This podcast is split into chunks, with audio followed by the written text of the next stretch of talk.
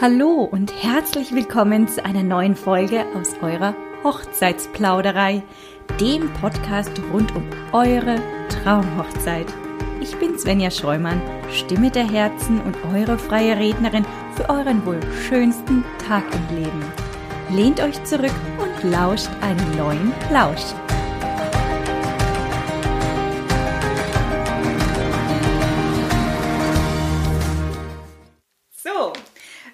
Folge habe ich mir wieder zwei ganz besondere Gäste eingeladen und zwar die Urbanerie aus Nürnberg und zwar die Dani und den Tobi. Hallo ihr zwei. Hallo. Hallo. Ich freue mich ja riesig, dass ihr meiner Einladung gefolgt seid oder auch ähm, eben in meiner Podcast-Folge dabei sein möchtet und uns heute ein paar tolle fotografische Einblicke geben möchtet. Ich würde sagen, am besten ihr stellt euch mal einzeln vor. Dann erstmal dir, Svenja, vielen lieben Dank für die Einladung. Wir freuen uns ungemein, hier sein zu dürfen. Und ja, ähm, Tobi und ich sind äh, Fotografen mit Leidenschaft. Äh, Tobi Kopf, ich Herz. Hatten wir vorher gerade schon äh, irgendwie die Erkenntnis, dass das ganz gut als Beschreibung passt. Das heißt, ähm, ja, ich bin Inhaberin und kreativer Geist der Urbanerie und ja, fotografiere leidenschaftlich gerne eben Hochzeiten und Paare. Und ja, freue mich, den Tobi an meiner Seite zu haben ja, dann von mir auch erstmal vielen Dank für die Einladung. Ich freue mich auch, dass ich äh, hier sein darf. Ja, wie Daniel schon gesagt hat, ich bin der Kopf von der Urbanerie. Also wir sind quasi ein Team aus mehreren Fotografen. Ähm, genau, und unsere Leidenschaft sind quasi Hochzeits- und Paarbilder. Wir decken aber auch noch weitere Bereiche der Fotografie ab. Und genau. Ja, sehr gut, ja, genau. Ja, wie du jetzt schon gesagt hast, also ihr deckt weitere Bereiche der Fotografie ab und zwar nicht nur die Hochzeitsfotografie, was ja in dieser Folge eben genau auch das Thema ist, dass wir eben über das allgemeine Fotografieren oder über die Fotografie im Allgemeinen sprechen und eher nur ähm, ja anlehnend an die Hochzeitsfotografie oder am Schluss einfach nochmal darauf eingehen. Aber jetzt so im Großen und Ganzen soll es tatsächlich darum gehen, ähm, was, äh, was macht die Fotografie im Allgemeinen, was machen Bilder aus, wie kann man sie eben äh, perfekt in Szene setzen sozusagen. Ja, und da sind wir eigentlich auch schon beim Thema. Also, ich habe ja auf eurer Website ein bisschen ähm, ja, geforscht, kann man so sagen. Äh, und ihr habt da ja echt ganz toll eure Arbeitsweisen und Methoden veranschaulicht. Ehrlich gesagt, ich war davon persönlich total fasziniert und ein bisschen sehr begeistert, ja, muss ich ehrlich sagen, weil ihr tolle, tolle Einblicke gebt und darüber wollen wir jetzt genau sprechen. Also, ich würde sagen, erklärt doch erstmal unseren Zuhörern ähm, im ersten Schritt, ja, was für unterschiedliche Methoden gibt es denn in der Fotografie? Also, ich würde so prinzipiell mal sagen, der, der prinzipiell wichtigste Baustein beim Fotografieren ist mal äh, die Chemie. Das heißt, äh, dass sich die Menschen, die fotografiert werden, wohlfühlen vor der Kamera, eine gewisse Bindung zu dir selber aufbauen können und das Gefühl haben, dass du das, was du ähm, tust, also sie bei einer Hochzeit fotografieren, bei einem Studioporträt fotografieren, äh, bei irgendeinem kreativen Projekt fotografieren, dass du einfach die Bedürfnisse, die sie haben, also ein schönes Bild entsprechend umsetzen kannst und sie dir so weit vertrauen, dass sie das tun, was du haben möchtest, in dem Wissen, dass du es nur tust, um wirklich ein gutes Bild zu machen. Mhm. Also es wäre jetzt vielleicht so das Wichtigste, bevor wir zu den einzelnen kreativen Elementen kommen, die wir quasi okay. bei uns auf der Seite dann auch ähm, ja, teilweise vorgestellt haben. Also das Wichtigste würde ich die, die Chemie und dass man dafür sorgt, dass die Leute sich wohlfühlen ähm, und ihnen ein gutes Gefühl gibt. Mhm. Okay. Genau. Und ähm, ja, gerade zum Beispiel jetzt, um eben kurz mal das Hochzeitsthema zu schneiden, also da versuchen wir eben immer so ein bisschen die Gastperspektive einzunehmen.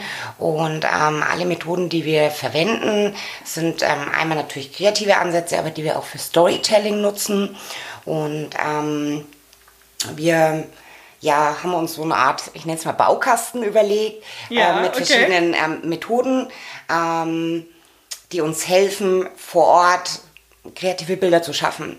Und mhm. ähm, das fängt an, zum Beispiel, dass wir unsere Bilder super gerne rahmen. Ähm, das kann jetzt sein, wenn man in Erlangen beispielsweise im Botanischen Garten ist. Ähm, dann hat man da eben tolle Kakteen, die, weg, die wachsen. Und dann, dann kann man einfach ähm, zum Beispiel das Paar von den Kakteen einrahmen lassen. Mhm. Oder zum Beispiel ja, beim Getting Ready, so dieser Blick durch den Türspalt, der neugierig auf die Braut macht, das sind wir jetzt schon wieder beim Storytelling, ähm, dann ist das ja auch wie ein Rahmen, der eben die Braut und die Verwandlung einrahmt. Ähm, Ja, oder so Dinge wie so richtungsweisende Elemente. Also das heißt zum Beispiel, wenn wir jetzt eine urbane Hochzeit mitten in der City haben, dann nutzen wir beispielsweise gerne vielleicht ein Straßenschild, also was mit einem Pfeil versehen ist, um zum Beispiel halt den besonderen ja, Fokus eben auf das Paar zu richten, wäre so ein Beispiel. Das ist ja eine coole Sache. Ja, also okay, also einfach ein, ein Straßenschild mit einem Pfeil und das dann aufs Park zeigt und dass die sozusagen in Szene gesetzt. Genau, also das Okay. und man lernt dann, wenn man natürlich nach sowas sucht, ähm, sieht man das auch. Den Blick dafür zu haben, Genau. immer wieder überall. Ja, okay. Oder was sich auch ganz gut anbietet bei jedem Bild, ist so, eine, so ein Grundbaustein der Fotografie, dass man einfach natürliche Linien nimmt und die quasi zum Objekt hinführt. Also wie, wie sie Danis quasi gerade auch sagt. Zum Beispiel, wenn ich jetzt in der, auf der Straße eine Markierung habe, kann ich natürlich leicht schräg vom Bild reinlaufen lassen zum Paar hin. Dann habe ich quasi fürs menschliche Auge, wenn sich ein Bild betrachtet, eine Führungslinie, die mich direkt zu dem, was ich zeigen möchte, führt. Okay. Das sind so Elemente, die man da ganz Also der Mittelpunkt, der dann so ein bisschen Quasi in den genau, Fokus gestellt es, wird. Mhm. Also ein gutes Bild hat immer irgendein Element, das dich als Betrachter abholt und zu dem bringt, dass du zeigen möchtest. Zum Beispiel, du hast in der Mitte des Bildes dein Paar platziert, steht zum Beispiel auf einer Straße. Ähm, da habe ich meine weiße Straßenmarkierung und ich kann natürlich so fotografieren, dass in der Ecke links unten oder rechts unten oder in beiden Ecken jeweils die Straßenmarkierung zu dem Paar hinführt. Das heißt, Mhm. wenn du das Bild siehst, würdest du dann als äh, Betrachter sagen, hey, das Bild gefällt mir, weil es etwas hat, das dich abholt. Wenn du die jetzt nicht direkt einsetzt, dann kann es vielleicht sein, dass es zu viel ist, das Bild, oder dass du nicht direkt erkennst, was man jetzt da Oder eher so ein Störfaktor ist. Genau, zum Beispiel, ja, genau. okay. Mhm. Fürs Auge. Ja, okay. Mhm. Genau, und was wir jetzt zum Beispiel auch noch gerne nutzen, ist auch zum Beispiel Spiegelungen und ähm, die findet man auch überall, wenn man darauf achtet. Das kann jetzt an der regnerischen Hochzeit bei der Reportage irgendwie eine Regenpfütze sein, wo man dann praktisch, keine Ahnung, die Gäste bei den Gratulationen nicht nur, sag ich mal, fotografiert, wie die sich in die Arme fallen, sondern halt vorne vielleicht noch in der Pfütze sich die Füße nochmal spiegeln und alleine Ah. das ist einfach nochmal was, was das Bild einfach nochmal spannender macht. Sogar bei Regenwetter also. Mhm. Ja? Also auch bei Regenwetter kann man die faszinierenden äh, Bilder machen und nicht nur bei strahlendem Sonnenschein. Ja? Also das finde ich eine tolle Idee. Also gerade eben, wenn man jetzt bedenkt, dass tatsächlich mal ein Wolkenbruch kommt Ja. und dann halt gerade die Bilder und denkt, oh Gott, jetzt sind sie futsch. Ja. Ja? Sind sie eigentlich besser? Wobei ich dich da auch Vielleicht. beruhigen kann, also wir haben bei uns für den Fall, dass jetzt das schlimmste Gewitter des Jahres rauskommt, gibt es bei uns auch immer eine Schlechtwettergarantie. Das heißt, wenn am Hochzeitstag das Wetter extrem schlecht sein sollte, dann würden wir quasi die Paarbilder nochmal unter der Woche irgendwann nachshooten. Ah ja, okay. Also wir werden jetzt niemanden bei Blitz und Donner in den Regen rauszerren, nur damit wir unsere Paarbilder Außer das Paar möchte Außer das. das Paar, genau. Wir wären dabei. Außer es soll quasi ein kreatives Element werden, dann Ja, klar. okay. Aber sonst gäbe es quasi die Option, dass man dann sagt, also wenn man sich jetzt vorgestellt hat, man hätte gern bei strahlendem Sonnenschein, Sonnenschein seine Bilder Hm. und jetzt nicht im strömenden Regen, dann gibt es die Option bei uns, also die Schlechtwettergarantie nennen wir das quasi. Okay. Das wird dann einfach entsprechend an einem anderen Tag Nachholtermin. nachholen. Ja, ja, okay. Hm, verstehe. Genau. Ja, aber Spiegelungen können jetzt auch sowas wie Autolack sein. Kann auch sein, dass zum Beispiel, keine Ahnung, die, die, die Männer beim Getting Ready vielleicht irgendwie noch sich Mut antrinken, in Anführungszeichen, und vielleicht der Tisch spiegelt. Also da achten wir einfach drauf, welche Oberflächen spiegeln und wie kann man die eben kreativ einsetzen.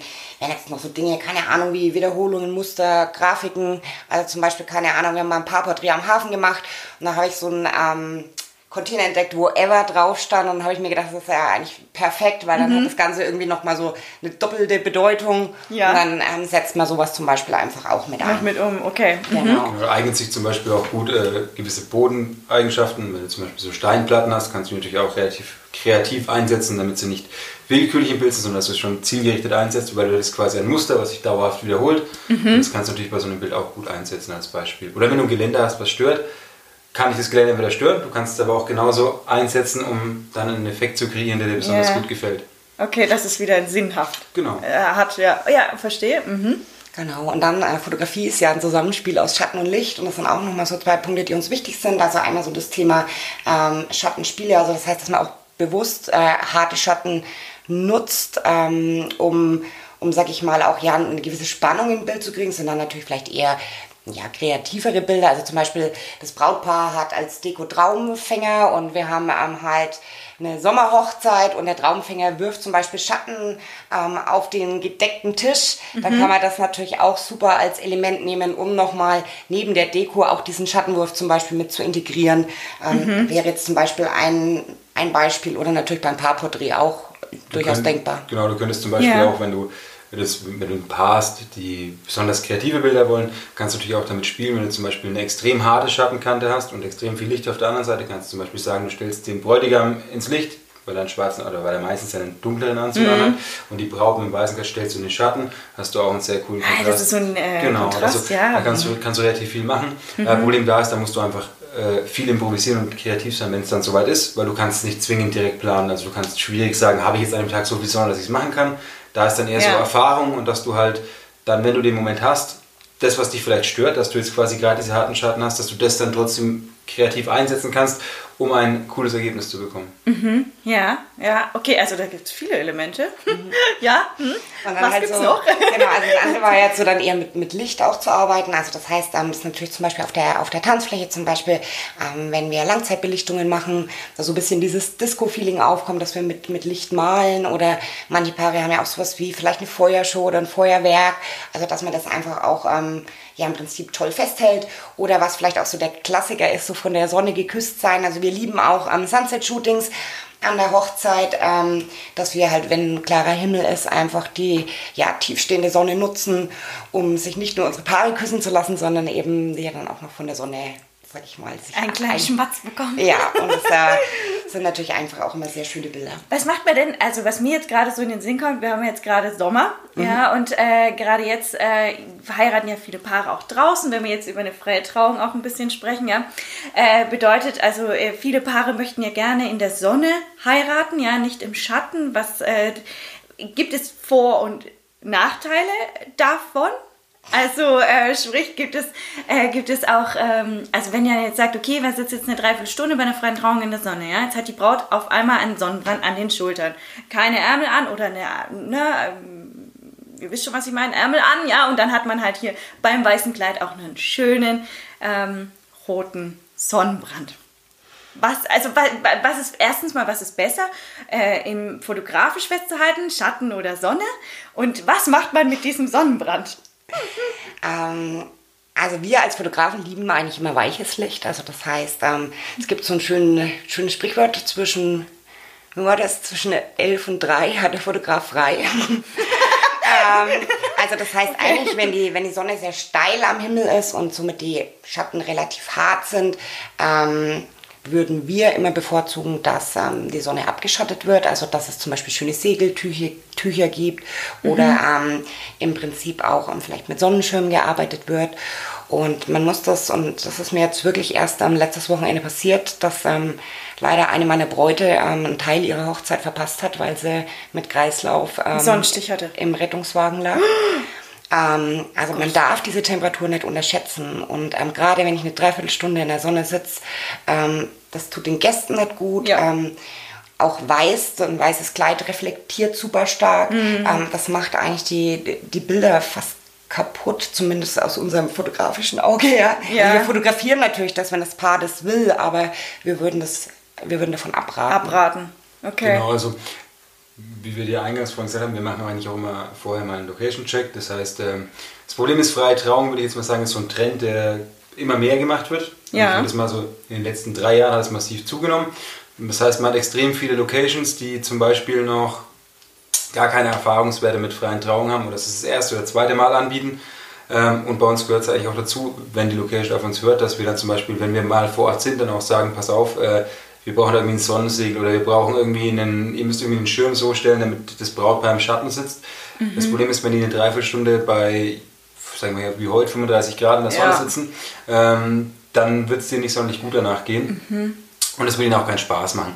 Ähm, der Gedankengang von vielen Paaren ist, glaube ich, der, dass sie gern draußen ohne, ähm, ja, ohne Schattenspender ihre Hochzeit hätten. Mhm. Problem ist nur, dass es dann meistens eher in den Abendstunden sinnvoll wäre, dass man das so gegen 17, 18 Uhr ja. oder sowas macht. Äh, oder wirklich am frühen Morgen, wobei da wird es dann eher schwieriger mit den Gästen, aber prinzipiell mhm. äh, zur Mittagszeit würde ich es niemandem empfehlen. Es sieht auch auf Bildern nicht gut aus, wenn man extrem tiefe Schatten unter den Augen hat. Äh, wir vom, Fotograf vom Fotografieren her wenig Möglichkeiten haben, weil wenn das Licht von gerade oben kommt, haben wir nicht die Option, dass wir ausweichen können auf andere Perspektiven. Ähm, von daher, ja, wir gehen auf die Locations auch zu und sagen dann, okay, wenn ihr es hier machen wollt, wäre cool, dass ihr da im Prinzip äh, ein Segeltuch spannt oder so. Da ist nämlich dann auch relativ wichtig, wenn dann die Location meint, sie stellen jetzt mal ein paar Sonnenschirme hin, kann das ganz nett sein, wenn die jetzt aber zum Beispiel einen blauen oder einen roten Regenschirm nehmen, weil sie ihn halt ja. da haben oder so Sonnenschirm nehmen. Ja, gut, dann, äh, dann habe ich das Problem, dass mhm. dieses Brautpaar extrem blau oder rotstiche oder grünstiche oder welche Farbe der Schirm auch immer hat, ja. eben ist, äh, was auch nicht gut ist. Ähm, Also so prinzipiell sagen wir immer so die Faustregel, das Brautpaar sollte auf jeden Fall im Schatten sitzen. Ja, ja, würde ich ist auch es zwar etwas, Ist es zwar etwas gemein den Gästen gegenüber, dann lieber die Gäste in der Sonne als das Brautpaar. Weil ich sag mal so, als Gast, wenn es mir zu warm wird, kann ich gerade bei einer freien Trauung auch einfach mal kurz aufstehen und mhm. weggehen. Äh, das Brautpaar kann das eher nicht bei der freien Trauung. Ja, und wenn es halt. Sollte es vielleicht ja, ja, wäre wär ein bisschen, wär ein bisschen wär kontraproduktiv, ne? Genau, aber ja, so geben wir quasi auch den Locations dann immer ein ja. paar Tipps, wenn, die, wenn, wenn sie dann auf uns hören und das entsprechend umsetzen, ist das ganz cool. Mhm. Wir sind meistens auch bei den Trauungen ein bisschen früher da, das heißt, wir greifen da jedenfalls auch nochmal ein und sagen, okay, pass auf, der Schirm muss eher dahingestellt werden oder die Couch vielleicht dahin drehen, dann werden die Bilder besser. Ja, ähm, ja. Okay, das ist von Vorteil. Wir, genau, da, da, greifen wir quasi ein. Aber ja, wie gesagt, prinzipiell wäre es für uns auch wünschenswert, wenn mehr Locations sich über das Thema auch Gedanken machen. Also auch gerade, wir waren auf einer Hochzeit in, in den Weinbergen zum Beispiel, war eine super schöne Location. Ich sag mal so, mit wahrscheinlich 100 Euro Invest hätten die dann eine noch wesentlich bessere Location draus machen können. Ähm, war mitten in den Weinbergen mit Stühlen und wenn ich da einfach drei Pfosten reinschlage und mache da ein großes Segeltuch drüber, habe ich eine perfekt ausgeleuchtete Location.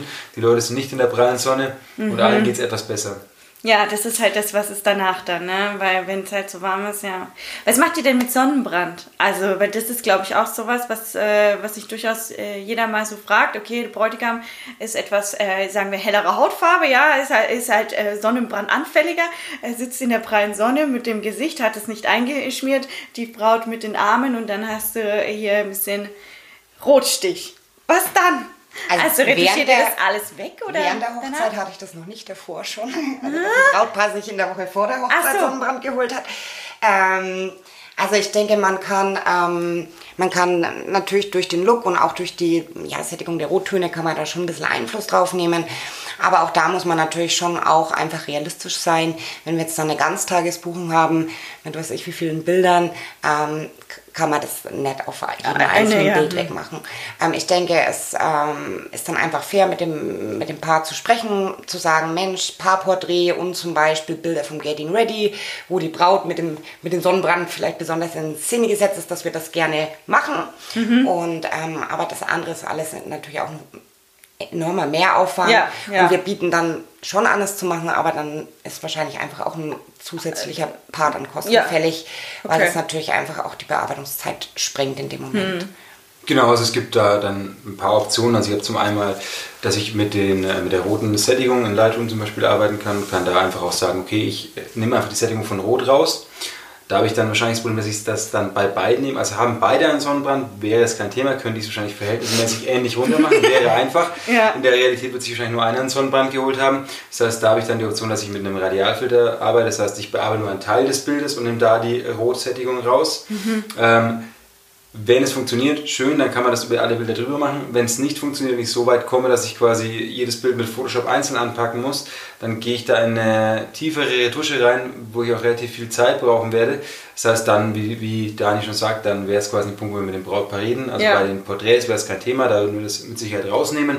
Bei den einzelnen Reportagebildern ähm, dann eher nicht. Also da geht es dann wirklich darum, dass wir bei einer 6-Stunden-Hochzeit irgendwas zwischen 400 und 600 Bilder, manchmal 800 Bilder übergeben, je nachdem wie viel passiert. Und wenn ich jetzt da, sagen wir mal, den Mittelwert ja. 600 Bilder anpacken muss und überall dann, wo, der, wo er drauf ist, ist vielleicht bei 300 Bildern ja. überall in Photoshop reingehen muss, sitze ich da relativ lange da.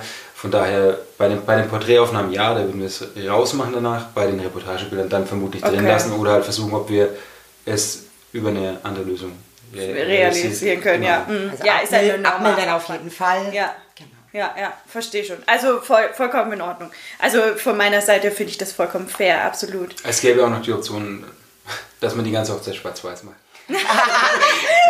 ja, da bin ich aber mal gespannt, welches Brautpaar das gerne hätte. Schwarz-Weiß. Nee, es war natürlich Spaß, aber ja, ja. Spaß, also man könnte wirklich dann, man könnte gezielter damit arbeiten, wenn man sagt, okay, ja. man hat ein schönes Bild, aber man bekommt diesen Rotton einfach nicht mehr also ja. raus, könnte man sagen, okay, dann machen wir das eine Bild zum Beispiel schwarz-weiß, mhm. das wäre dann eine Option, ja. bevor man das Bild gar nicht benutzt. Ja, okay, okay, verstehe. Ja, äh, gibt es noch, gibt's noch weitere Methoden? Nee, also ich glaube, das, ähm, das waren jetzt die, die uns an der Stelle einfach ähm, ähm wichtig waren. Und für uns ist, glaube ich, an der Stelle auch immer nochmal zu sagen, das sind einfach Methoden, die ich wirklich situativ anwenden kann mhm. und ähm, die meine Kreativität fördern, wenn ich gezielt danach suche aber trotzdem kein Einheitsbrei dadurch sind, weil ja jede Location anders ist und die Umgebung anders ist. Und ähm, ja, es ist eigentlich wirklich eine Art System, um kreativ zu sein. Und das ja. finden wir super hilfreich. Okay. Genau, also das sind so die kreativen Elemente, die wir benutzen. Wir haben noch ein prinzipielles Doing, also jeder Fotograf arbeitet, glaube ich, anders, wenn er auf Hochzeiten ist. Ähm, wir für uns haben festgestellt, dass wir, also wir wollen nicht unbedingt als Dienstleister gesehen werden und treten auch nicht zwingend als Dienstleister auf einer Hochzeit auf. Das heißt, wir nehmen uns auch Zeit, unterhalten uns mal mit den Gästen, ähm, einfach damit wir bei den Bildern näher rankommen. Also wir arbeiten eher mit kürzeren als mit längeren Brennweiten und versuchen eigentlich immer eher so mittendrin als nur dabei zu sein. Also man wird uns in der Regel nicht sehen, dass wir in 8 Meter Abstand mit einem 200 mm Teleobjektiv dann Bilder machen, sondern wir sind dann eher mittendrin und deswegen zum Beispiel auch die Gespräche. Also wenn ihr gutes Beispiel ist, wenn, ich jetzt, wenn du jetzt dir vorstellst, wir kennen uns nicht, ich möchte ein Bild von dir machen und ich komme mit meiner Kamera mal bis auf 20 cm an dich ran, dann würdest du dir denken, äh, irgendwie bist du gerade zu nah in meine, mm, meinem Social. Meiner Privatsphäre genau. hier. Aber wenn, ja. wir uns quasi, wenn wir uns quasi schon irgendwie mal kurz unterhalten haben, dann denkst du vielleicht, hey, ist ein sympathischer Mensch, dann hast du damit weniger Probleme. Mhm. Ähm, und dann bekommen wir auch die Bilder, die wir haben wollen. Das heißt, wir fotografieren wirklich auch aus einer Gastperspektive raus und das ist quasi auch so unsere Zielsetzung, einfach weil wir den Paaren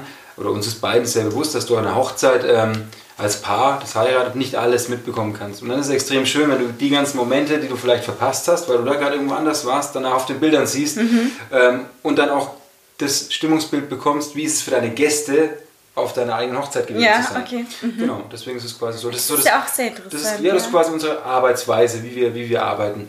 Ähm, was Dani quasi gesagt hat, sind halt die Stilmittel, die wir dann währenddessen noch einsetzen, um halt dann wirklich gute Bilder zu machen. Und da mhm. ist halt, wie Dani sagt, das A und O einfach, dass, wir, dass du eine Location siehst und dir Gedanken machst, was sind die Stärken, was sind die Schwächen, welche Elemente kann ich zu meinem Vorteil einsetzen, wo sind vielleicht Nachteile, die ich aber vielleicht doch zu meinem Vorteil einsetzen kann und was kann ich wie kreativ umsetzen. Umsetzen. Genau. Aha, okay. Ja, okay, verstehe. Also macht auf jeden Fall Sinn. Und es klingt ziemlich gut, muss ich sagen. ähm, wenn wir jetzt schon äh, nochmal bei den Hochzeiten sind, wir sind ja jetzt doch durchaus mehr zu den Hochzeiten gekommen.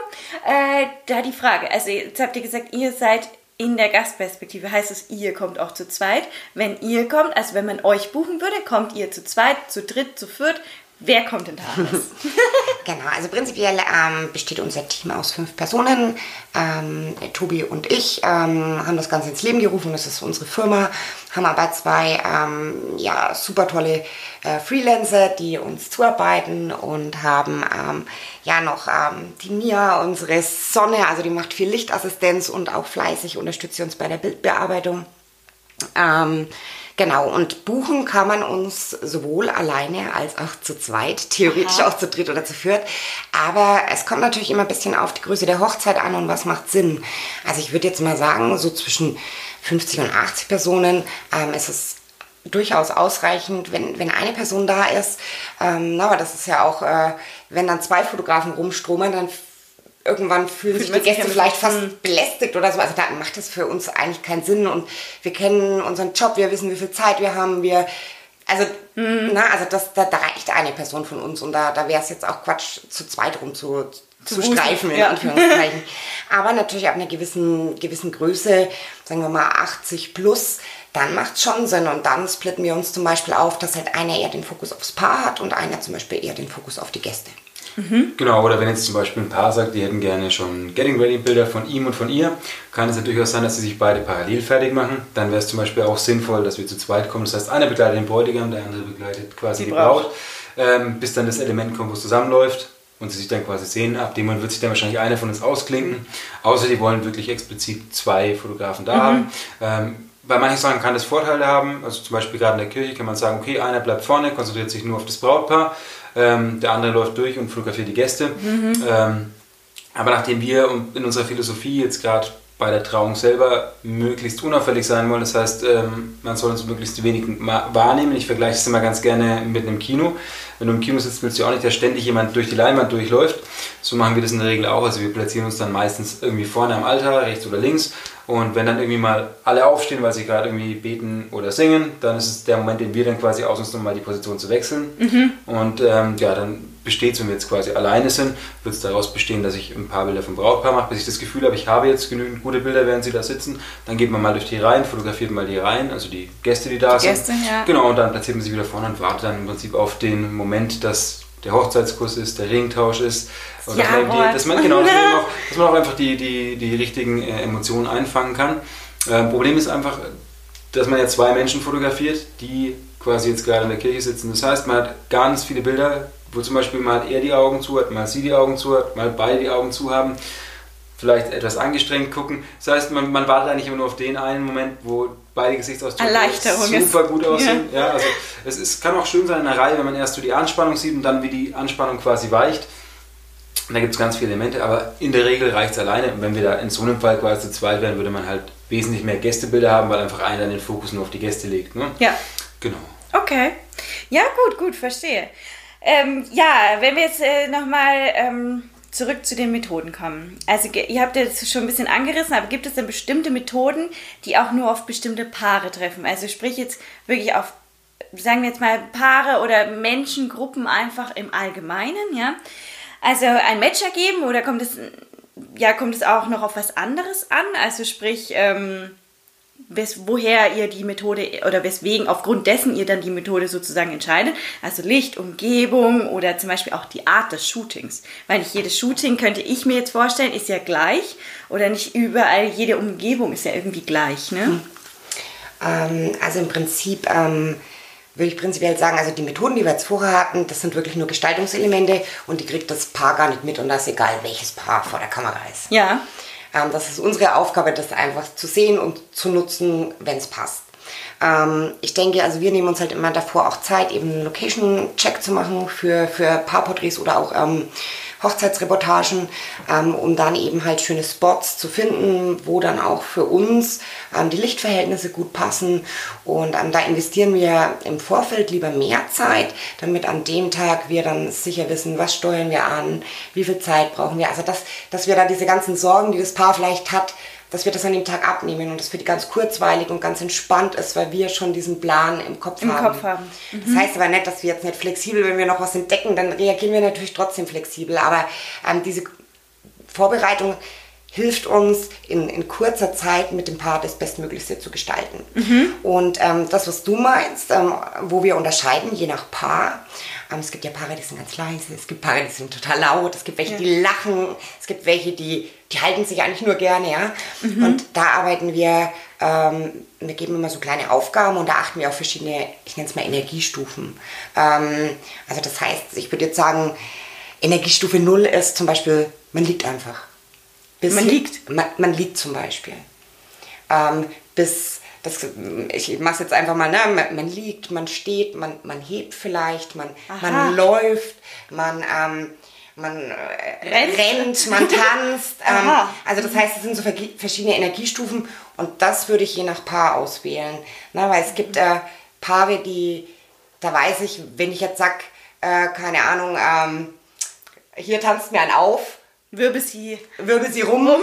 Äh, dann würde das für das Paar nicht passen. Ja. Und das ist aber natürlich das, wir haben ja dann schon Vorgespräche mit denen geführt. Wir laden die auch immer zum Location-Check vorab nochmal mit ein, dass die sich nochmal Zeit nehmen, machen auch immer noch mal so einen kleinen Last Call vor der Hochzeit, um nochmal noch mal zu gucken, gibt es noch in letzter Minute irgendwelche Änderungen oder irgendwas. Und ich, dadurch entwickeln wir natürlich ein gewisses Gefühl und dann wissen wir auch, ja, welches Paar tickt irgendwie und, und dadurch wählen wir eher so die, die Art Energie aus, mit, mit der wir arbeiten. Okay. Mhm. Und da kommen wir dann ähm, später auch noch so ein bisschen auf das Thema Distanzen, das zahlt auch noch so ein bisschen ja. ein. Ähm, aber da kommen wir dann später noch Okay. Mhm. Ja, genau, es ist, wie Daniel schon sagt, also ist es nicht so, dass wir uns vorher überlegen, wir machen jetzt ein Bild, wo wir Straßenschilder einsetzen. ähm, also außer das Paar würde jetzt explizit sagen, äh, oder beim Shooting geht es explizit darum, dass jemand sagt, hey, wir haben eine mega geradlinige Wohnung, die ist sehr steril eingerichtet, die Bilder müssen dazu passen. Ja, oder eine besondere man, Affinität oder ge sowas. Genau, da kann, man schon, da kann man schon zum Beispiel sagen, okay, man sucht sich eine Location, die entsprechend geradlinig ist, die da super mhm. reinpassen. Hatte ich auch schon, das ist auch realisierbar. Dann würde man quasi die Location anhand der Stilmittel aussuchen.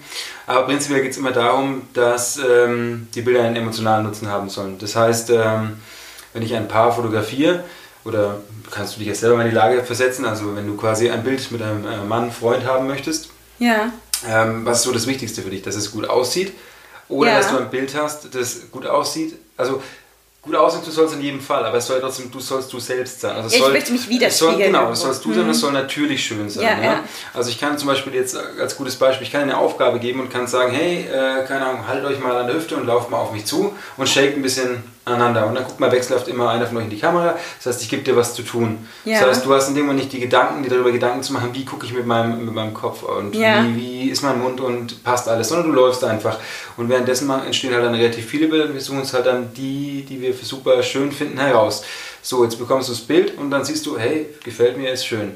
So, wenn ich jetzt, das ist gleiche, gleiche Situation, ich sage jetzt zu euch, pass auf, ich stelle euch jetzt mal so, wie ich euch haben möchte und ich übertrieben gesagt, brauche jetzt da fünf Minuten und stelle euch genauso, wie ich es haben möchte, damit ich das perfekte Bild mache.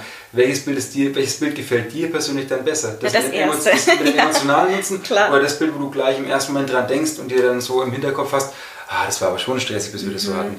Und darum geht es gerade jetzt bei Hochzeits- und Paarfotografie extrem, bei Studiofotografie ist es dann wieder anders, aber bei solchen Bildern geht es da extrem darum einfach, dass die Bilder wirklich einen emotionalen Nutzen haben und den haben sie nur dann, wenn nicht das Erste, woran du denkst, der Faktor ist, boah, das war kompliziert, bis wir es hatten, sondern wenn du eher so dann denkst, hey, es war ein toller Tag, hat Spaß gemacht und das Bild ist einfach so Ja, aus dem Nichts ja, entstanden, dann hat das Bild den, den Nutzen, den wir quasi haben. wollen.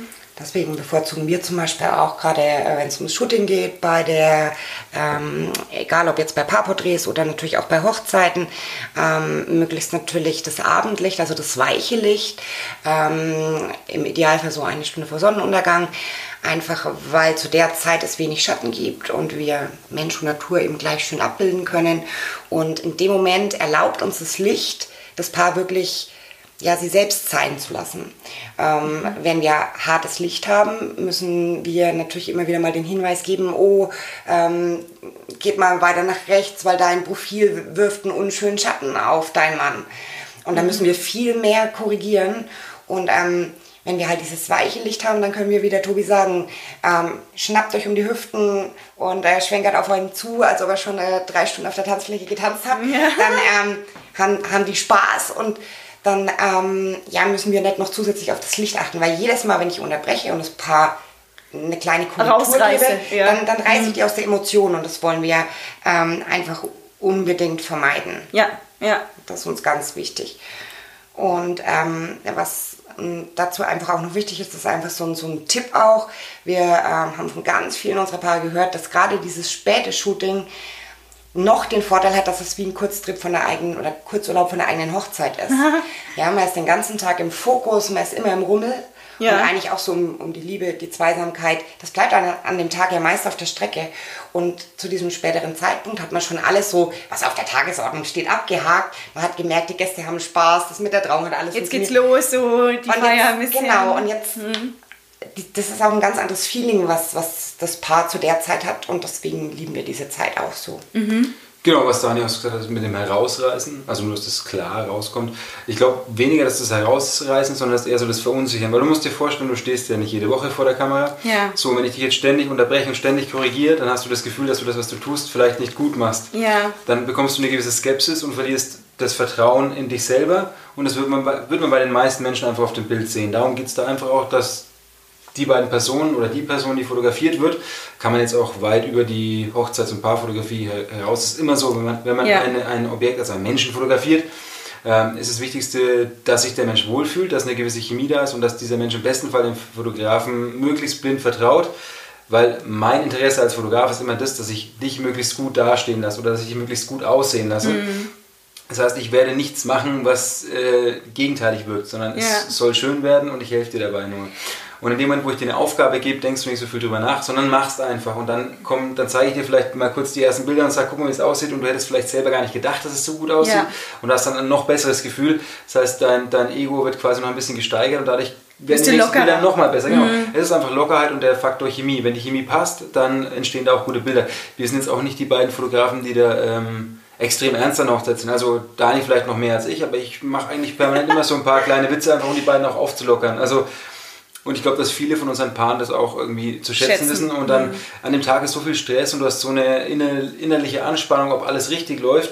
Und da ist es ganz gut, wenn vielleicht eines ganz so ein bisschen auflockert das macht, dann bist du dann meistens quasi so mein Part. Dein Part. Genau, ich helfe dann auch, wo es geht. Also wir versuchen auch zum Beispiel bei einer Hochzeit dem Brautpaar möglichst viel abzunehmen. Also wenn es zum Beispiel darum geht, Hochzeitstorte fotografieren oder so, dann klären wir das nochmal mit der Location. Das sind alles so Punkte, was wir halt dem Brautpaar abnehmen können und das sorgt bei ihnen auch wieder für Entlastung, was dann auch wieder auf sich auf den Bildern auswirkt. Also es sind einfach ganz Ja. viele kleine Zahnräder, die alle zusammengreifen und dann ein gesamtes großes Bild ein geben. Bilder geben. Genau. Ja, man kann das ja auch tatsächlich, wenn man so, also wo ihr jetzt gesagt habt, dass man ja jemanden, wenn man jemanden rausreißt aus seinem, aus seinem Tun jetzt, was ihr eine Aufgabe jetzt, sagen wir mal, ihr gibt eine Aufgabe dem Paar oder de, dem Menschen, der vor der Kamera steht und dann reißt ihr ihn da raus, ist ja genau das gleiche wie, dann ist, dann ist man erstmal schockiert. Es ist ja auch dasselbe wie wenn man jetzt einen, einen Job macht, den man eigentlich gar nicht kennt. Ja, das ist ja dasselbe, wenn man zu mir jetzt auf einmal sagen sollte, ich, ich, ich soll jetzt irgendwie eine Frisur schneiden, ja, da wäre ich völlig überfordert. Dann würde ich sagen, ja, nee, mache ich nicht, ne? Und das ist, glaube ich, dasselbe, weil diese Menschen stehen ja nicht ständig vor der Kamera, also sprich, die wissen gar nicht, was sie tun sollen und sind ja deswegen schon allein deswegen, aus diesem Grunde nervös und angespannt. Und wenn man ihnen dann äh, etwas, etwas äh, mehr gibt, ne, dann ist es einfacher, glaube ich. Ja, ja genau, darum, darum geht es quasi bei uns auch. Also, dass du, dass du dir erstmal die Anfangsnervosität den Leuten nimmst ähm, und dass du ihnen halt einfach zu Beginn kleine Aufgaben gibst, weil du einfach dann ins Shooting besser reinfindest. Wenn ich jetzt zu dir sage, stell dich mal, jetzt ein Bild, dann fragst du dich, äh, ja, was soll ich jetzt machen? Ja, so, und wohin? Äh, genau, und jetzt kann ich natürlich sagen, du guckst einfach mal nach links und wir machen dann so ein gestelltes Porträt. Ich kann dir aber auch erstmal eine Aufgabe geben, dadurch startest du wesentlich einfacher in das Shooting rein wie man es gerade schon gehabt hat, du siehst dann die ersten Bilder und denkst so, ach, das ist ja mega schön. Und dann können wir uns an die gestellten, komplizierteren Sachen ranmachen, wo wir vielleicht dann ein bisschen korrigieren müssen. Aber das ist dann für dich vollkommen okay, weil du dann schon ein Gefühl dafür hast und ein gewisses Vertrauen zu dem, zum, zum Fotografen hast und weißt, hey, die wissen, was sie machen und die Bilder schauen gut aus, ich tue das jetzt, was sie machen. Ja, ja, ja, ja. Und auch da ist einfach noch vielleicht so ein kleiner Tipp von uns. Das kommt natürlich auch immer super aufs Paar drauf an. Aber ähm, für Menschen, die, die sich vielleicht auch unsicher fühlen oder wie, wie könnte das bei so einem Paarporträt sein, es gibt auch immer die Möglichkeit einer Generalprobe, nenne ich es mal, also so eine Art ähm, Vorshooting, also dass man sagt, man trifft sich schon mal vor der Hochzeit und macht einfach zusammen ein paar schöne Bilder. Ähm, dann kann man sich da schon mal reinspüren. Man lernt gleich schon, mit welchen kleinen Aufgaben arbeiten wir die Bilder eignen sich natürlich toll, vielleicht dann auch für so Save the Date oder Einladungskarten, Einladungskarten. wenn man sowas mhm. möchte. Ähm, und man kann einfach schon so ein bisschen Selbstbewusstsein aufbauen. Ah, das ist ja ganz einfach gewesen. Ist gar nicht so schlimm. und ähm, ja. Mensch, die Bilder sind toll. Und ähm, gerade wenn die Männer danach sagen, oh, das habe ich mir so anders vorgestellt. Ja. Ähm, und ähm, strahlend irgendwie, ne, weil ja, die, die haben da am Anfang ja meistens so, so Semi-Lust dazu. Ne? Die mm. machen das ja meistens eher der, der Frau zuliebe. Und wenn die dann auch ihren Spaß haben, ähm, dann haben wir eigentlich auch gewonnen. Gewonnen, ja, absolut. genau. Ja, du hast noch gesagt, jetzt vorhin, wenn man jetzt Indoor fotografiert, dann ist das wieder was ganz anderes, weil du dich da gar nicht so, also weil du da den Menschen gar nicht so viel mitgeben musst. Ne? Das, ich wollte, das hatte mich gerade so brennend noch interessiert, wie du das gemeint hast. Erzähl mal. Es kommt jetzt darauf an, also wir sprechen ja jetzt einmal von ähm, einem Personenkreis, die jetzt zum Beispiel Paarbilder oder Hochzeitsbilder haben wollen. Es gibt ja auch äh, Menschen, die alleine vor der Kamera stehen wollen und dann quasi ein klassisches Shooting haben möchten mit irgendwelchen kreativen Elementen. Ähm, da geht es natürlich darum, dass man zusammen eine Idee umsetzt, also eine Idee ausarbeitet, die dann entsprechend umsetzt. Da ist es wesentlich mehr gestellte Posen. Da gibt es auch so eine grobe Anleitung, wo man weiß, okay, wenn jetzt jemand gar nicht weiß, was er machen soll, dann hat man so ein paar Sachen, wo man demjenigen an die Hand geben kann, damit die Bilder trotzdem gut werden. Aber auch da ist bei mir der Einstieg normalerweise der, dass man erstmal kurz einen Kaffee trinkt, quatscht kurz und ich nehme der Person erstmal die Nervosität. Mhm. Dann fängt man mit den einfacheren Sachen an, wo man weiß, okay, die werden auf jeden Fall gut. Ähm, und steigere das Ganze dann einfach. Da geht es auch nur noch zu einem viel größeren Anteil darum, fühlt sich die Person wohl und vertraut die Person, weil du dann stellenweise komplexe Posen hast, die vielleicht sich auch etwas merkwürdig anfühlen für die Person. Und wenn ich dann in deinem Blick sehe, dass du gerade daran zweifelst, dass es gut aussieht, es gibt Menschen, bei denen sieht man das sehr schnell. Sehr schnell, genau. Ja. Ähm, dann, ähm, ja, das ist meistens so der Unterschied zwischen einem professionellen Model und jetzt jemand, der das eher so semi-professionell macht. Ja. Da sieht man dann diese, diese Zweifel quasi. Bei einem professionellen Model würdest du es nicht sehen. Die sind dann meistens einfach tough, genu tough genug, aber ja. stehen auch regelmäßig vor der Kamera. Ähm, aber auch da geht es, wie gesagt, um den Faktor Chemie, Vertrauen und wenn die Punkte gegeben sind, dann macht man einen möglichst einfachen Einstieg und steigert das Ganze dann, bis man die Ergebnisse hat, die man so haben möchte. Genau. Okay. Ja, aber das ist im Prinzip auch eine Kurve wie überall. Also man baut das Ego der Person erstmal auf, gibt den Leuten ein gutes Gefühl, damit sie gut reinkommen, dass man dann noch ein bisschen bessere und komplexere Sachen umsetzen kann. Okay, verstehe. Ja, Aber macht Sinn eigentlich. Ne? Wenn mhm. ihr so darüber redet, dann ist das vollkommen logisch. ja. ja und, also ganz ehrlich, ihr könnten jetzt anfangen, Shooting zu machen. Ihr habt mich total mitgenommen. Ja, also ich bin voll dabei. Ihr habt meine Nervosität, hättet ihr mir, mir hättet ihr die schon genommen. das kann ich schon mal so bestätigen. Ähm, ja, ähm, ja, ihr beschreibt ja auf eurer Website auch die unterschiedlichsten Distanzen. Ja, also du hast gerade ja schon mal angesprochen, Distanzen war so ein Thema noch. Inwiefern sind denn Distanzen bei einem Shooting erstmal wichtig mhm. und wann kommen sie denn zum Einsatz, beziehungsweise welche Wirkung haben die denn auch mhm. auf Bildern? Genau, also auch da, ähm, das muss man jetzt eigentlich unter drei verschiedenen Gesichtspunkten sehen. Ähm, einmal, und das, da knüpfe ich jetzt eigentlich gerade an das Thema an, das ist wie bei einem bei einem, bei einem ersten Date, da beschnuppert man sich ja vielleicht auch erstmal noch so aus einer gewissen Distanz und desto näher man sich kommt, desto ja, mehr, sag ich mal, ja, nähern sich ja auch zum Beispiel die Körper einander. Ja, intensiviert und, sich der Kontakt. Ähm, und so ist es natürlich auch, dass wir ähm, bei den ersten Bildern einfach auch mehr räumliche Distanz schaffen, um eben dem Paar auch Raum zu geben. Mhm. Und ähm, da machen wir eben mit kleinen Aufgaben, die auch sehr einfach interaktiv sind. Und auch bis zum Ende des Shootings und das, das sind wir auch, wenn dann so die, die Chemie passt, das Selbstvertrauen da ist. Und ähm, zum Ende hin sind dann eben auch so diese ganzen nahen Aufnahmen, wo es wirklich der Fokus wirklich auf den Kuss ist und nicht so, so ein kleines Bussi, sondern ein richtiger Kuss, dass das Paar sich wirklich fallen lassen kann, dass ich eine intime Berührung fotografieren kann. Und ja, da tun wir uns eigentlich, sag ich mal, von, von der Distanz immer näher hinarbeiten. Und das ist ja auch so, aha. desto mehr sich das Paar öffnet, desto näher können wir auch kommen. Ja, ja, aha, okay. Also nicht von den Distanzen, von den räumlichen Distanzen das kommt erst, sondern auch noch. Es kommt ja auch dazu, mhm. aber auch so von dem mhm. Zwischenmenschlichen, genau. ja, wie, wie interagiert man miteinander. Mhm. Ah. Genau, dann haben wir natürlich das Thema ähm, Storytelling. Mhm. Da mal ein Beispiel. Wir nutzen das zum Beispiel ne, an der Hochzeit, man ist vielleicht ähm, erst beim Standesamt und fährt dann zum Beispiel weiter ähm, zu den Gästen zur freien Trauung und ähm, dann nutzen wir zum Beispiel, wie man das vielleicht aus dem einen oder anderen Kinofilm kennt, dass man zum Beispiel dann erstmal, ne, man ist zum Beispiel auf einem, einem schönen Gutshof, dann ähm, dann ähm, fotografiere ich natürlich erstmal komplett den Gutshof, mache dann vielleicht dann das große Tor, wo ich in diesen Gutshof reingehen kann, fotografiere dann das herzlich willkommen Schild und da nutze ich auch verschiedene Distanzen, um den Betrachter, der dann die Bilder anschaut, einfach mit zur neuen Location zu nehmen. Also ja. da hat es jetzt zum Beispiel eher so den Storytelling-Ansatz, ähm, ja. okay. dass ich, dass ich damit Geschichten erzählen kann. Und als letztes kann ich natürlich ganz unterschiedliche Bildwirkungen erzielen. Na, ich kann jetzt zum Beispiel, ich hatte letztes Jahr ein, ein ganz süßes Paar, mit dem habe ich mich in Kroatien auf einer wirklich einsamen Insel getroffen. Oh. Ähm, da gab es nur die beiden Möwen und mich. Und süß, echt. süß. und da ist es natürlich auch so, da ist das ja was ganz Besonderes, dass du wirklich in der, auf einer Insel im Nirgendwo bist. Und ähm, da ist es natürlich dann auch geil, diese komplette Insel in Szene zu setzen und du siehst, da ist niemand außer dem Paar. Und mhm. da ist es ja auch wichtig, so zu, das hat eine ganz tolle Bildwirkung. Du hast so die ganze Struktur von der Insel und du siehst halt im ersten Moment nur ein Paar auf dieser Insel. Ja. Und du siehst aber, die sind in einer atemberaubenden Umgebung. Ja. Und dann ähm, gibt es natürlich halt dann durch die verschiedenen Distanzen, kann ich dann zum Beispiel, wenn ich halt so eine klassische Ganzkörperaufnahme mache, äh, zeige ich natürlich viel vom Paar. Ich kann natürlich dann auch Details rausnehmen, mhm. wieder wie eine, sag ich mal, eine, eine Interaktion, wo er sie rumschleudert und ich gerne ihr Lachen haben möchte. Aber dann möchte ich nicht nur ihr Lachen, sondern ich möchte auch zeigen, warum lacht die? Und dann mhm. schneide ich halt vielleicht eher am Oberschenkel und da sieht man noch, dass er sie hebt und rumdreht.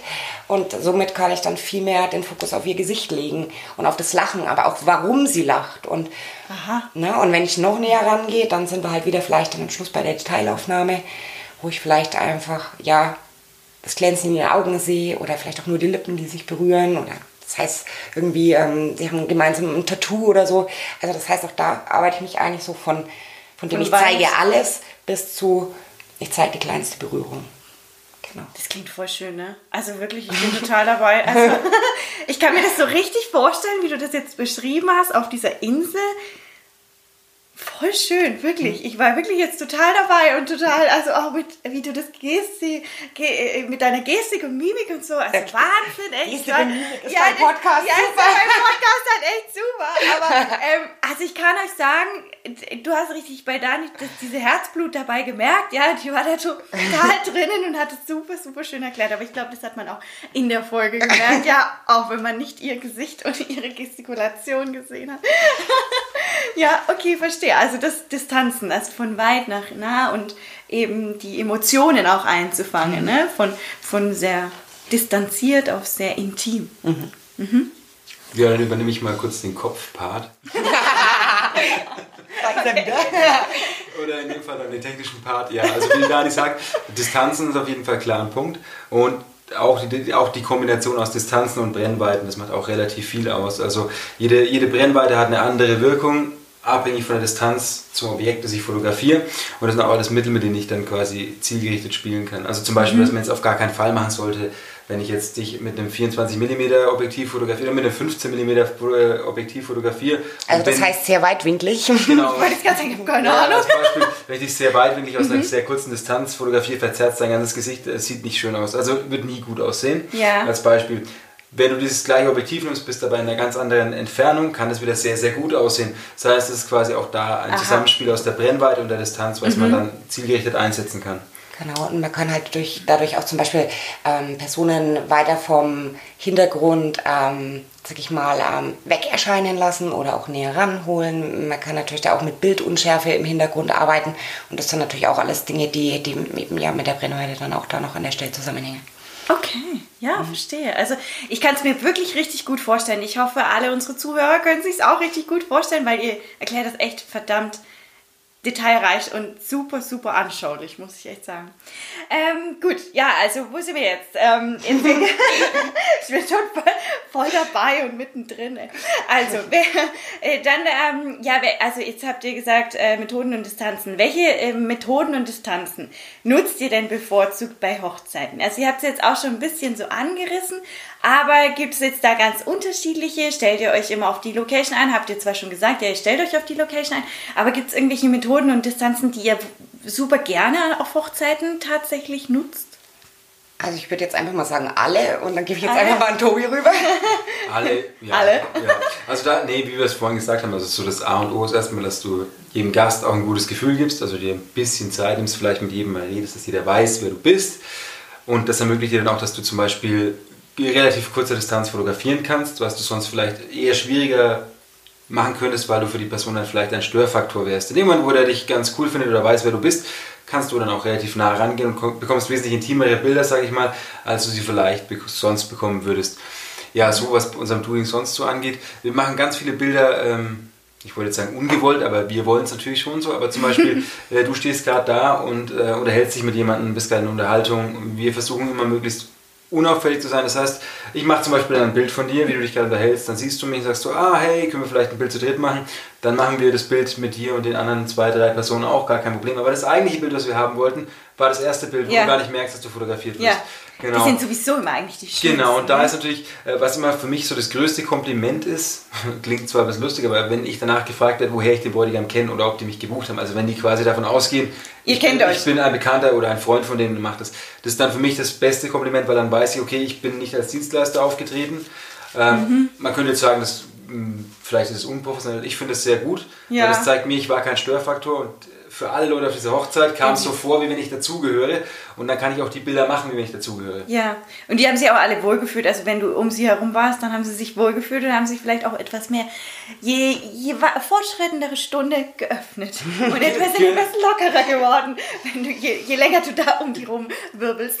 Genau, so hast du es gesagt. Und ja, was das Ganze halt ermöglicht, wenn sie quasi, wenn da, wenn da quasi auch eine gewisse Grundchemie da ist, ermöglicht das eben auch den Einsatz der Brennweite, dass ich die beliebig einsetzen kann. Also ich mhm. kann die Distanzen und die Brennweiten spielen, wie ich möchte. Wenn mir ja. dann quasi die Leute so weit vertrauen oder die Chemie so weit passt, kann ich da so weit reingehen, wie ich möchte. Ja, okay. In die richtig große Privatsphäre in Anführungsstrichen, ja, sagen wir jetzt, ja, ne? Aber natürlich. ja, ist ja irgendwo auch ja, so, klar. wenn du jemanden sehr nah aufnimmst, ist es ja schon die Privatsphäre das kann man ja nicht anders sagen. Wie wir vorhin schon gesagt haben, der eine mag es, der andere mag es nicht, aber wenn man sich vertraut vorkommt, ist es nicht mehr so äh, gravierend oder so störend oder irgendwie so, dass man sagt, nein, das möchte ich nicht. Sondern ne, dann ist es ja. halt einfach etwas Normaleres. Ja, wobei man noch sagen muss, wir beide haben trotzdem eine gewisse Grundetikette. Also ja, das heißt zum Beispiel.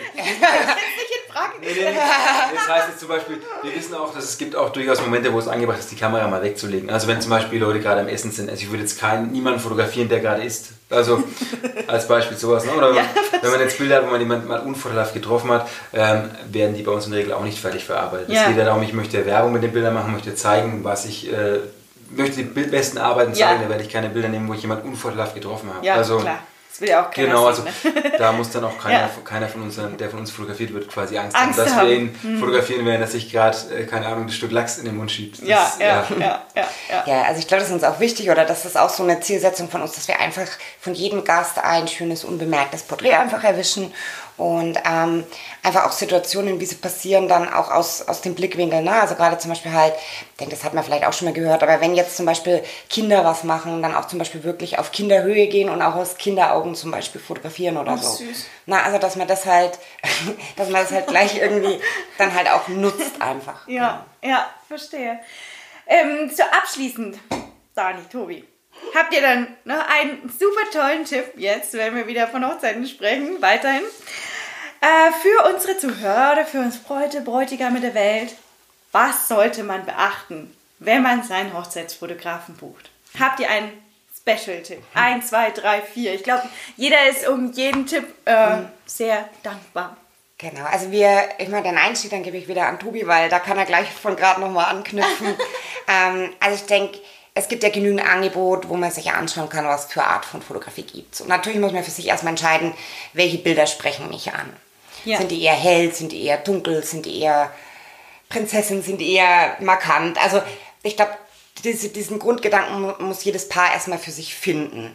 Und ähm, wenn ich das gefunden habe, welche Bilder mich ansprechen, und da empfehle ich halt auch nicht nur einzelne Bilder auf Instagram anzugucken, sondern wirklich, wirklich komplette Reportagen, weil da Ja. sieht man natürlich auch viel mehr. Ähm, wenn ich das habe, dann würde ich mir jetzt, wenn ich die Braut wäre, ähm, einfach so ja zwei bis drei Fotografen rauspicken, die, sag ich mal, vom Stil her mir gefallen. Und wenn ich diese Vorarbeit gemacht habe, dann würde ich mich mit denen treffen und dann würde ich mich meinem Bauch, und da sind wir beim Thema Chemie, ähm, das Ganze übergeben, weil im Prinzip, ähm, wenn wir ehrlich sind, der Fotograf ist bei einer Ganztagesbuchung die Person, mit der das Brautpaar am Tag der Hochzeit die meiste Zeit verbringt. Wir sind die Person, die, keine Ahnung, wenn die Braut bei der Trauung irgendwie äh, die Emotionen überkommen, sind wir die Person, die die Kamera runternehmen und irgendwie aufbauende Blicke spenden. Oder wenn, keine Ahnung, die Ringe vergessen wurden, dann sind wir die, die das mitbekommen. Also das heißt, wir sind dann natürlich auch immer, immer ganz nah dran und dann muss die Chemie einfach stimmen und das merkt man auf den Bildern, wenn nicht Ja. der Fall ist. Und deswegen sagen wir, okay, die Grundtendenz vom Stil her muss klar sein und dann aber wirklich, wo fühle ich mich am besten aufgehoben. Gut, dann äh, Jetzt geht's los. stelle ich, mal- stelle ich mal aus meiner Perspektive ein. Äh, ich gebe einfach mal ganz kurz den gleichen Einstieg, wie ich jedem Menschen auf einer Messe oder jedem Menschen, der mir quasi begegnet und mich nach, zum Thema Fotografie fragt, äh, gebe. Also bei einer Hochzeit würde ich jetzt mal sagen, das Prinzipielle ist erstmal, guck dir den Fotografen an, ist dir die Person ähm, ja Sympathisch. sympathisch, dann ist es schon mal eine gute Grundvoraussetzung. Und dann überleg, passt die Person von ihrem Wesen her zu uns? Also als, zu uns als Brautpaar. Wenn die zum Brautpaar passt, passt sie in der Regel auch zu dem Freundeskreis, passt sie in der Regel auch zur Familie, passt sie in der Regel auch zu der Gesellschaft. Das heißt, der Fotograf wird dann in der Regel dort nicht sonderlich störend auffallen.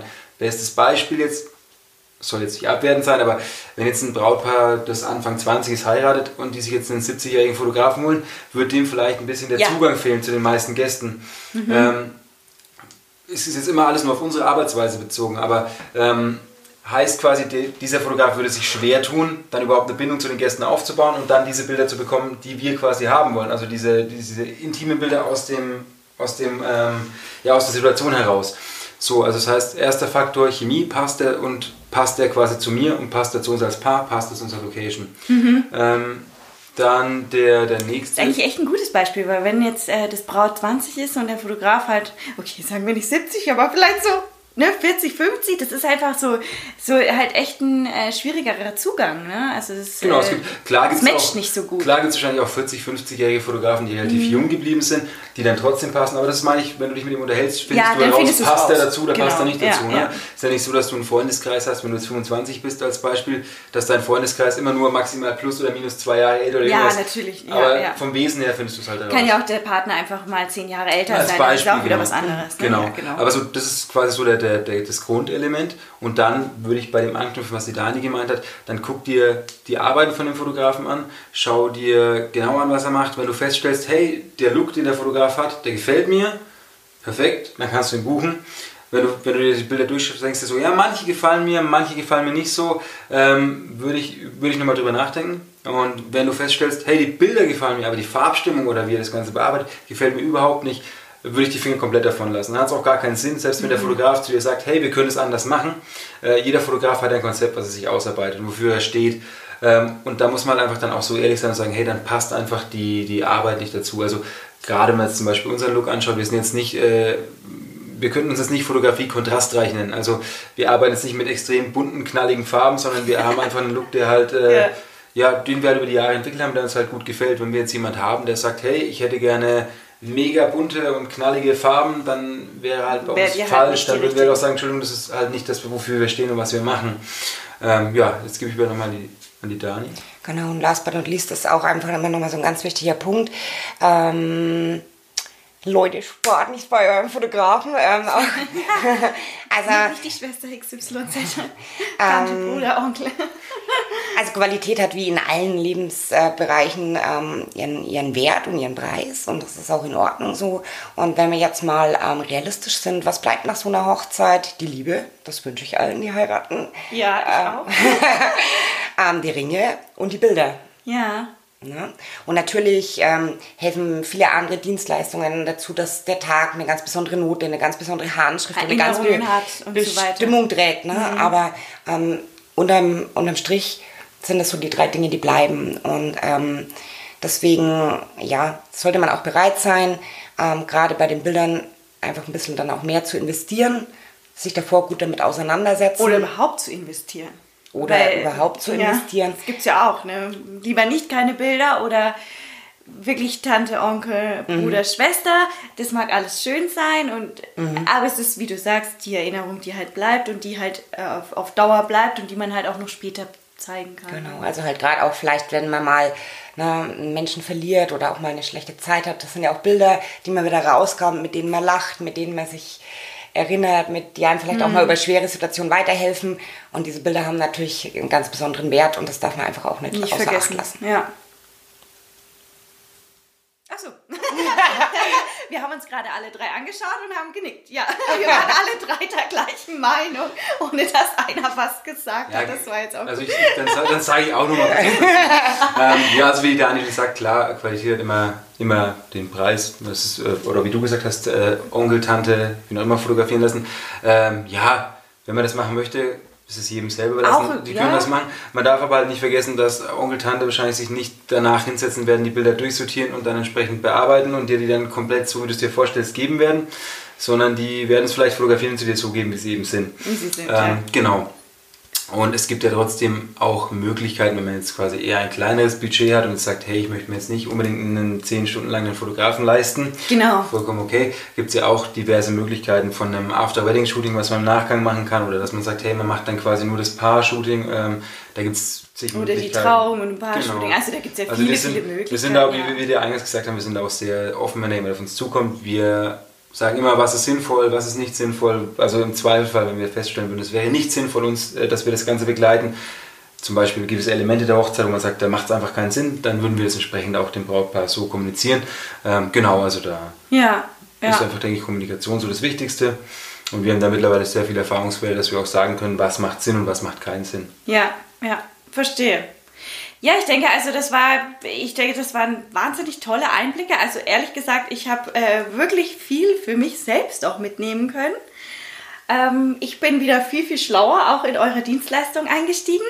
Ich denke, viele Zuhörer bestimmt auch. Und ähm, ja, eure Tipps, ich denke, die sind Gold wert für viele, viele Paare, die sich hoffentlich den Podcast angehört haben. ähm, und ähm, ja, also falls ihr Dani und Tobi kennenlernen möchtet, dann ähm, schreibe ich ihre Website noch hier mit in, den, in die Folge mit hinein. Da könnt ihr dann direkt draufklicken. Ähm, fragt sie an, sprecht mit ihnen, wenn ihr von ihnen Hochzeitsbilder, Paarbilder, andere Bilder haben möchtet. Die sind für euch immer da. Äh, Dani und Tobi und ihre zwei Mitarbeiter auch zusätzlich noch. Und ich freue mich riesig, dass ihr beide heute da wart. Ähm, für mich ja auch das erste Mal, dass ich mit zwei Gästen gesprochen habe. Und ja, bin sehr dankbar. Vielen Dank, dass ihr da wart. Danke dir, es war sehr, sehr schön. Und auch für uns war es das erste Mal.